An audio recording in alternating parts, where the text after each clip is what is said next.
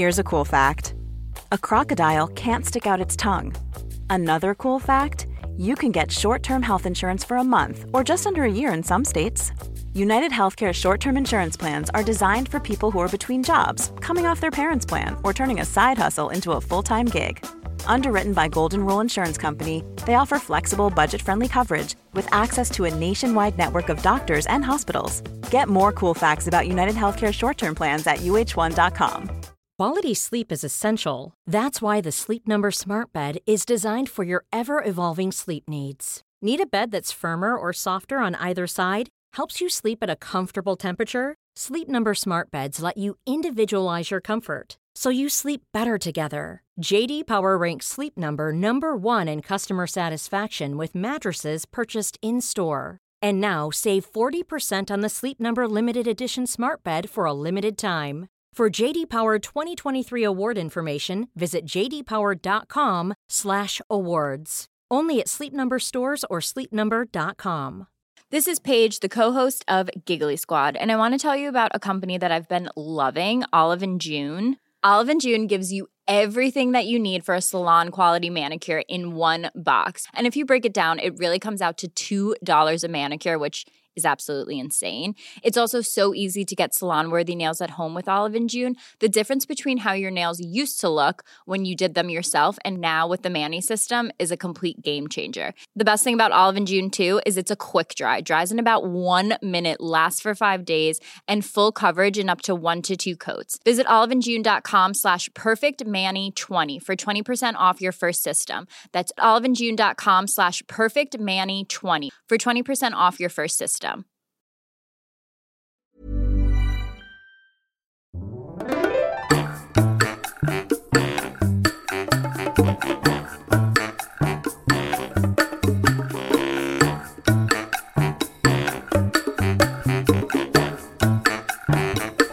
Hola, ¿qué tal? Esto es How to Spanish Podcast. Yo soy David.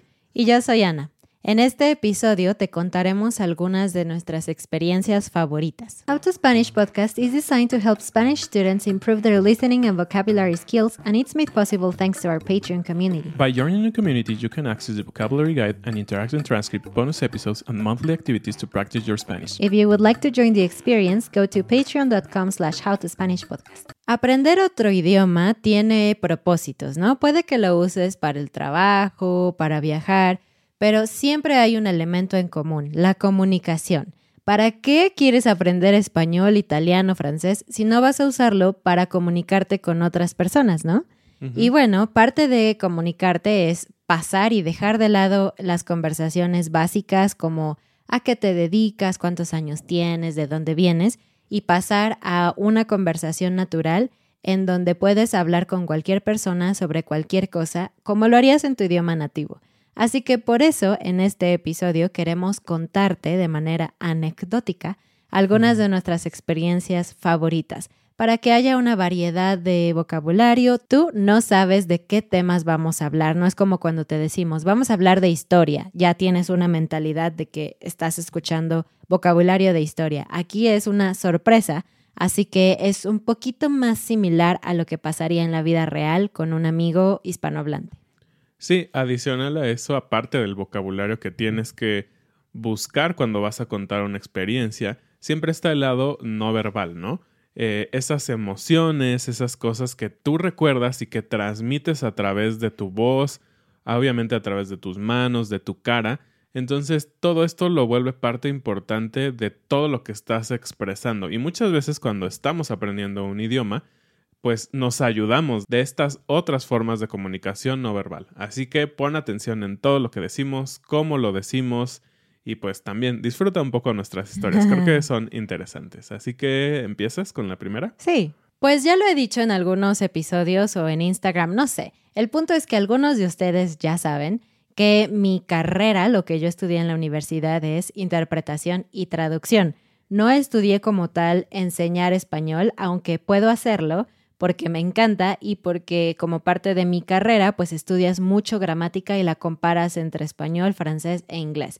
El punto es que yo podría no estar aquí sentada y estar en la ONU interpretando al primer ministro de Gran Bretaña o algo así, pero prefiero estar aquí. Sin embargo, sí trabajé, sí hice algunas cosas como intérprete profesional y muchas otras como traductora. La verdad es que traducir me aburre un poquito, es eh, como bastante, no sé, está sentado todo el tiempo frente a la computadora, es muy solitario. Pero la interpretación es algo bien padre. Déjame te cuento porque es bien padre. Es genial porque es increíble lo que tu cerebro puede hacer. Imagínate que tú estás escuchándome en este momento con audífonos, estás procesando todo lo que estoy diciendo, lo estás como entendiendo y exactamente al mismo tiempo, con una diferencia de poquitos segundos, tú estás repitiendo lo que yo digo, pero en otro idioma, en inglés, por ejemplo, y otra persona te está escuchando a ti. Es decir, que esa persona no me entiende a mí, tiene que confiar en lo que tú estás diciendo para entenderme a mí. Eso realmente es súper, súper padre y solamente puedes trabajar 30, 40 minutos seguidos porque es bien cansado para tu cerebro. Y mi experiencia favorita como intérprete fue en el primer festival de stop motion en México. No sé si tú sabes qué es stop motion, yo no sabía hasta como un día antes del trabajo, pero ¿qué es? Bueno, es esta técnica en la que literalmente se toman cientos y cientos de fotos o de fotogramas, me parece que le llaman en la industria, eh, en el cual con todas estas fotos haces una película, ¿no? Haces una secuencia. Y en especial ha sido muy popular en este tipo de películas en donde son como muñecos de goma o de mm. plastilina, así les decimos. Entonces los van moldeando cada movimiento, un movimiento. Entonces van tomando fotos, bla, bla, bla, bla, bla, y cada vez van sumando a esta imagen. Una de las grandes películas que funcionó en esto justamente fue Coraline. ¿No? Coraline, no sé cómo se llamaba. O El extraño mundo de Jack. Exacto. También. Y bueno, el punto es que eh, venía Mark Shafiro, que era el director o algo así, ya no me acuerdo, perdón Mark. Pero él venía a hablar a México al primer festival de este tipo de técnica. Y bueno, tuvimos una reunión con él un día antes para conocerlo, para más o menos escuchar de qué se iba a tratar eh, todo esto tomar notas y mi trabajo como intérprete era llegar a casa, investigar todo lo que pudiera sobre stop motion, sobre él en particular, ver si había videos disponibles, estudiar su forma de hablar y todo y hacer una lista de palabras que yo creía que iba a usar y que tal vez no iba a conocer, entre ellas los nombres de las películas en las que Mark había trabajado. Y bueno, tú ya sabes que las películas en español y en inglés, el título es completamente diferente, no es como que puedas traducir palabra por palabra. Llegó el día del evento, esto sucedió en un auditorio muy grande, estaba lleno de gente, la verdad es que la mayoría era gente joven o mayor que yo, el público, y Mark estaba arriba, muy arriba, abajo de un reflector. Eh, frente a toda la gente sentado en una mesa y yo y mis compañeros de equipo estábamos sentados al lado de él. Entonces fue la primera vez que yo estaba frente a una audiencia tan grande con las luces sobre mí. Y... Con un micrófono enfrente. Sí, con un micrófono enfrente. Consideren que en ese momento yo no hacía el podcast, ni videos, nada. Y aparte, yo estaba ahí y estaba como de lado. Pero también había prensa, porque este personaje es como bastante importante dentro del medio, entonces también había prensa. Entonces, agregarle un poquito más de estrés. Claro. Y pues ya llegó el momento de interpretarlo y él estaba hablando y diciendo este, sobre las películas y la técnica y todo. Había unas diapositivas atrás, entonces yo estaba así como mirando de reojo las diapositivas y mirando así a Mark. Y era él en, ese, en esa modalidad, él hablaba, hacía una pausa y después yo repetía lo que le estaba diciendo, tomando algunas notas súper rápidas, ¿no? Y lo, me encantó, me encantó la, la, experiencia, fue increíble, fue mucho estrés, pero al final me sentí muy contenta de haber logrado eso. Pero lo más chistoso es que en algún punto él ya estaba muy emocionado y estaba diciendo, sí, como la película tal, tal, tal, tal, tal, tal, tal. Y así dijo como 10 películas y yo no tenía todas en mi lista. Y entonces lo que tuve que hacer fue decir, como por ejemplo, esta película, esta película, esta película y muchas otras más. Y el público se rió. Entendió. Todos se rieron porque no fue como, ah, qué tonta, no pudo decirlo, sino entendieron que este Mark dijo muchas películas y que mi pobre cerebro no podía como procesar todas. Y fue una experiencia genial el estar frente a tanta gente y poderlos hacer reír y como salvar un problema en lugar de estresarme a hacer algo que pudiera añadir o ser divertido, ¿no? Sí, creo que este tema de la interpretación, más allá de que, pues sí es muy estresante para quien interpreta, a veces olvida la persona que está hablando que tiene un intérprete, ¿no? Porque es difícil, realmente no estamos preparados como para desarrollar nuestras ideas y posteriormente esperar a que alguien las diga en el otro idioma y el otro está escuchando así como ya vas a acabar. Entonces, es bastante interesante y sí es todo un reto. Obviamente ha habido hasta conflictos internacionales por problemas de interpretación en la ONU entre presidentes que hablan idiomas completamente distintos.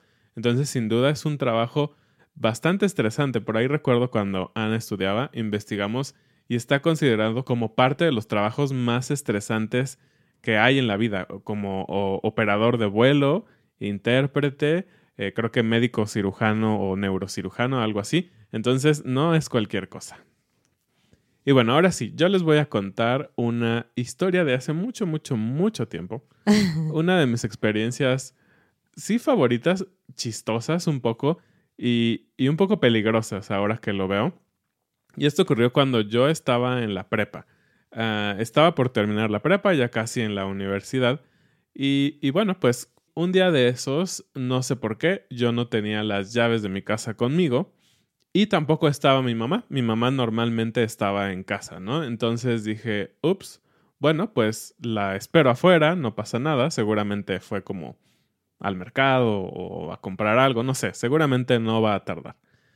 El tema es que pasó media hora, pasó una hora y yo seguía fuera de mi casa como... Tengo hambre. ¿Qué pasa? Porque nadie viene a mi casa, estoy solo. Mi hermano ya trabajaba en ese entonces, creo, o estaba en la universidad, no recuerdo, pero tampoco estaba mi hermano. Y obviamente mi papá estaba en su trabajo y regresaba hasta la noche. Entonces ah, dije, bueno, pues sigo esperando, ni modo. Y en una de esas empiezo a sentir una gota en mi cabeza y otra gota y otra gota. Y de repente se soltó la lluvia intensa. Y dije, bueno, pues me voy a mojar, pero, oh gran problema, tenía mi computadora en mi mochila, mi laptop. Ah. Y ustedes saben, hace unos años las laptops no eran tan baratas como ahora. Bueno, baratas entre comillas, ahora creo que son más accesibles que hace unos años, o al menos hay como muchos rangos de precio, ¿no? Y yo recuerdo que cuando iba en la prepa, mi papá tuvo que gastar mucho dinero porque era algo que nos pedían en la prepa. Y yo dije, no, no puedo dejar que se moje, ¿qué voy a hacer? Entonces se me ocurrió la grandiosa idea de subir las paredes y después bajar por el patio de atrás a mi casa. Y había, digamos, una parte como una pequeña terraza que había techo y que no entrabas, digamos, a la casa, pero al menos no estaría mojándome, ¿no? Ese era el punto. Entonces dije, sí, creo que sí puedo hacerlo. Entonces empecé a escalar, ya estaba un poco mojado y seguía lloviendo muy fuerte y fue muy difícil. Finalmente lo logré. Logré subir al techo, a la azotea de mi casa, que solo era de una planta, de un piso, entonces no era tan alto. Y ya que estaba ahí, llegó el momento en que tenía que bajar por el patio, ¿no? Y dije, ok, voy a asomarme. Y me asomo y dije, uff, esto se ve más alto de lo que parece. Y la verdad es que me entró un poco de miedo y dije, ¿y ahora qué hago? Porque no, hay, no había nada alrededor del patio como para poder... Amortiguar el golpe. Sí, o agarrar, no sé, una escalera y acomodarla o algo así. Entonces, literalmente estaba como a tres metros de altura del techo, del piso. Y pues dije, híjole, no. Y seguía lloviendo y lloviendo y lloviendo. Y yo tenía miedo, literal, de pues que mi computadora se descompusiera por el agua. No están hechas para el agua. Entonces, en un momento me metí debajo del lugar en donde en México, en, en el techo, tenemos los tinacos, estos grandes, grandes contenedores de agua que normalmente tienen como una casita, ¿no? Es muy ah, chistoso pero es muy pequeña, entonces yo me hice bolita y me metí ahí un rato y seguía oh. lloviendo y lloviendo y lloviendo, al menos mi computadora se mantuvo seca. Y finalmente empezó a dejar de llover. Para esto yo creo que habían pasado tal vez dos o tres horas de que yo había llegado a la casa oh. y mi mamá no estaba. Y obviamente en ese entonces no teníamos celulares, no era tan común. Eh, Entonces, ya que dejó un poco de llover, me volví a asomar y vi una planta y dije, esa planta se ve lo suficientemente fuerte, tal vez va a aguantar mi peso. Y dije, pues allá vamos. Y me aventé y la pobre planta se rompió, obvio. y yo medio me caí, pero no caí tan mal. Y obviamente llevaba como mi mochila así muy bien agarrada. Y ya, llegué al fin, me dolió un poco la pierna y todo eso. Y me pude meter a esta zona un poco con techo, sin poder entrar a mi casa. Estaba empapado, hecho sopa. Y 10 o 20 minutos después llegó mi mamá y abrió la puerta. Entonces es un poco extraño, chistoso y un poco frustrante en ese momento. No sabes qué hacer. Pero bueno, esa fue mi experiencia del techo, la computadora y aventarme de un piso. Porque aparte, o sea, tú cuidando la inversión de tu familia, cuidando tu laptop, no se vaya a mojar, y te avientas de tres metros fácilmente se pudo haber roto la laptop o tú te podrías haber matado o te hubieras roto algo y hubiera salido mucho más caro el chistecito que mojar la laptop. Bueno, eh, eh, está el hecho de que yo siempre estuve como cuando me aventé, estuve muy consciente de que tenía la computadora. Entonces, literalmente me aventé, agarré la, ajá, protegiendo la computadora, agarrándola como en mi pecho y dije, si caigo, mejor caigo hacia atrás. No. Y salvo la computadora. Ay, David. la siguiente experiencia la tuvimos juntos. Hace un par de años fuimos a Estados Unidos y llegamos a Indianápolis, que era donde vivía el hermano de David. Y pues fue alrededor de su cumpleaños, un poquito antes. Así que parte de un regalo que le dieron fue boletos para él y para mí para ir a ver la carrera de las 500 millas de Indianápolis. Cabe decir que en ese momento yo no tenía ni idea, no me interesaban los coches, yo no sabía manejar nada, pero aún así yo estaba emocionada de pues poder ver una carrera de coches por primera vez en mi vida, nunca lo imaginé. Y obvio David estaba así, que no se la creía, ¿no? Sí, sí, sin duda es una experiencia que a mí me encantó porque siempre me han gustado mucho los coches. Soy como bastante aficionado de todo el tema automotriz y pues ver ahí todo en, muy cerca porque estábamos como en un lugar muy bueno en la línea, en la recta principal. Entonces sí, fue muy, muy padrísimo. Sí, pero aún así es una experiencia rara. No sé si ustedes han ido pero hay mucho ruido, demasiado ruido. Y es un poquito raro porque aunque estés en un buen lugar, pues la pista tiene muchas curvas y vueltas y todo eso. Entonces, entre que la, la pista está así y que los coches manejan rapidísimo, tú los ves por tres segundos, ¿no? Pasan, ¡chum! Adiós. Y luego esperas y luego otra vez, ¡chum! Adiós. Y así por varias vueltas. Entonces creo que tiene más que ver con como el ambiente, ¿no? La gente está muy emocionada y gritando y el momento en el que pasan los coches todo el mundo se emociona, pero realmente no es que puedas ver muy bien la carrera.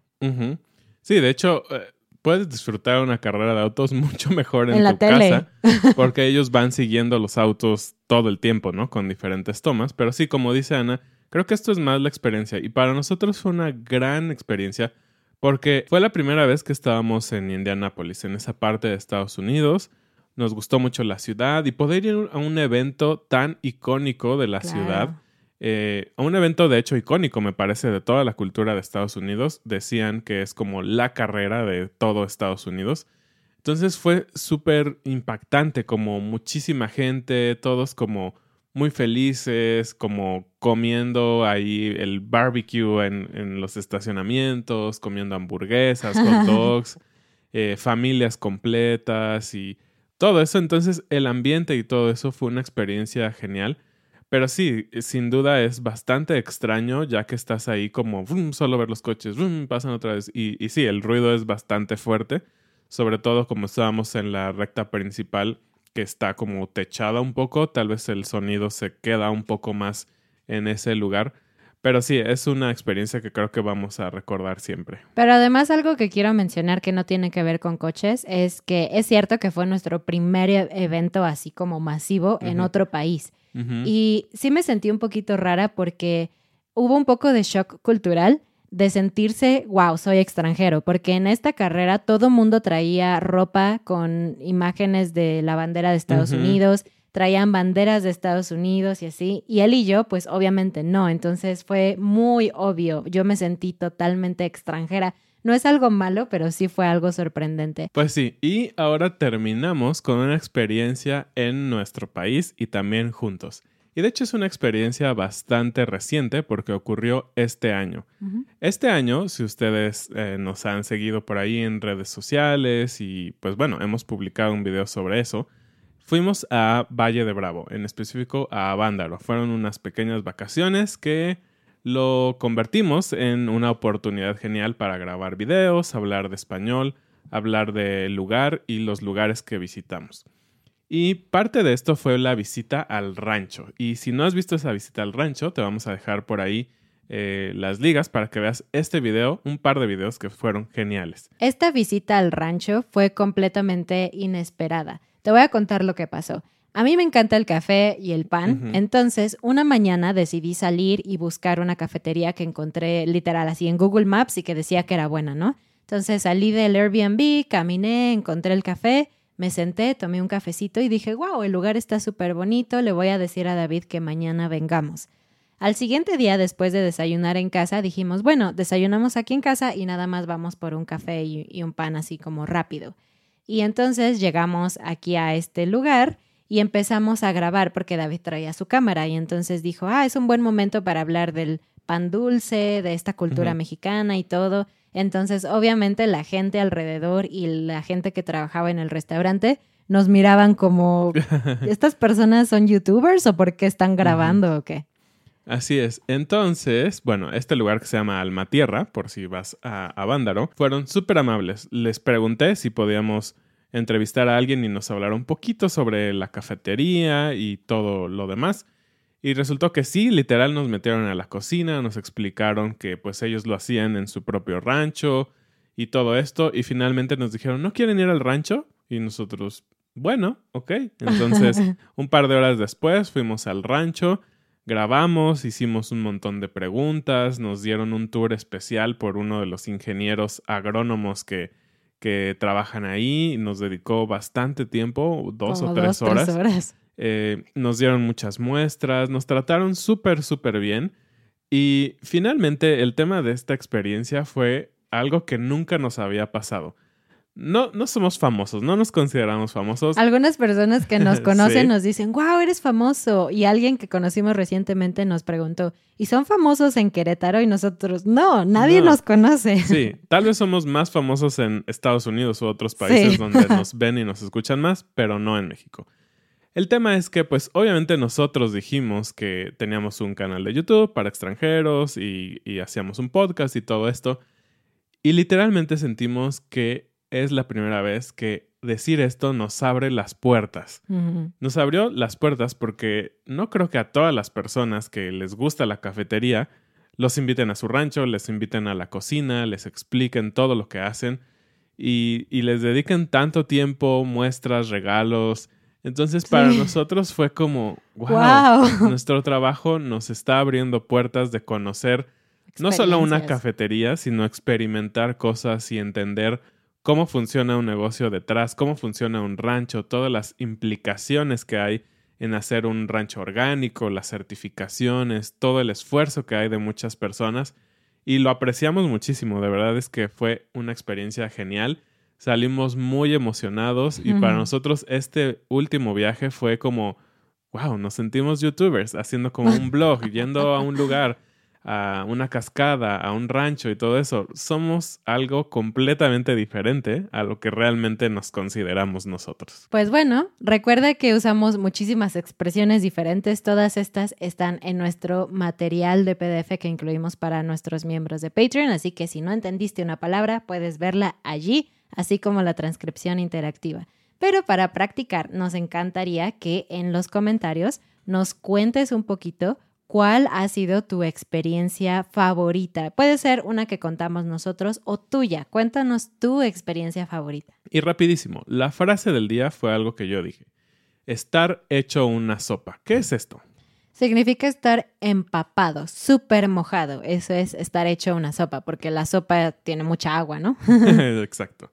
Muchas gracias y bienvenidos a nuestros nuevos patrones. Kevin, Don, Miss Telling, Marcus, Ronald, Nathan, Brian, Marcus, Johanna. Joan, Charles, Susan, Mark, David, Laura, Patricia, Rachel, Patrick, Chris, Mark. Pues eso es todo por este episodio. Muchísimas gracias como siempre.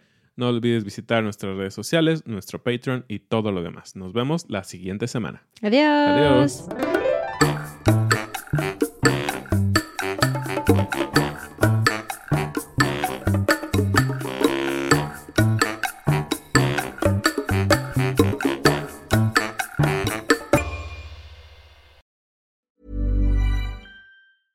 Want flexibility? Take yoga. Want flexibility with your health insurance? Check out United Healthcare Insurance Plans. Underwritten by Golden Rule Insurance Company, they offer flexible, budget friendly medical, dental, and vision coverage that may be right for you. More at uh1.com. Mom deserves the best, and there's no better place to shop for Mother's Day than Whole Foods Market. They're your destination for unbeatable savings, from premium gifts to show-stopping flowers and irresistible desserts. Start by saving 33% with Prime on all body care and candles. Then get a 15-stem bunch of tulips for just $9.99 each with Prime. Round out Mom's menu with festive rosé, irresistible berry chantilly cake, and more special treats. Come celebrate Mother's Day at Whole Foods Market.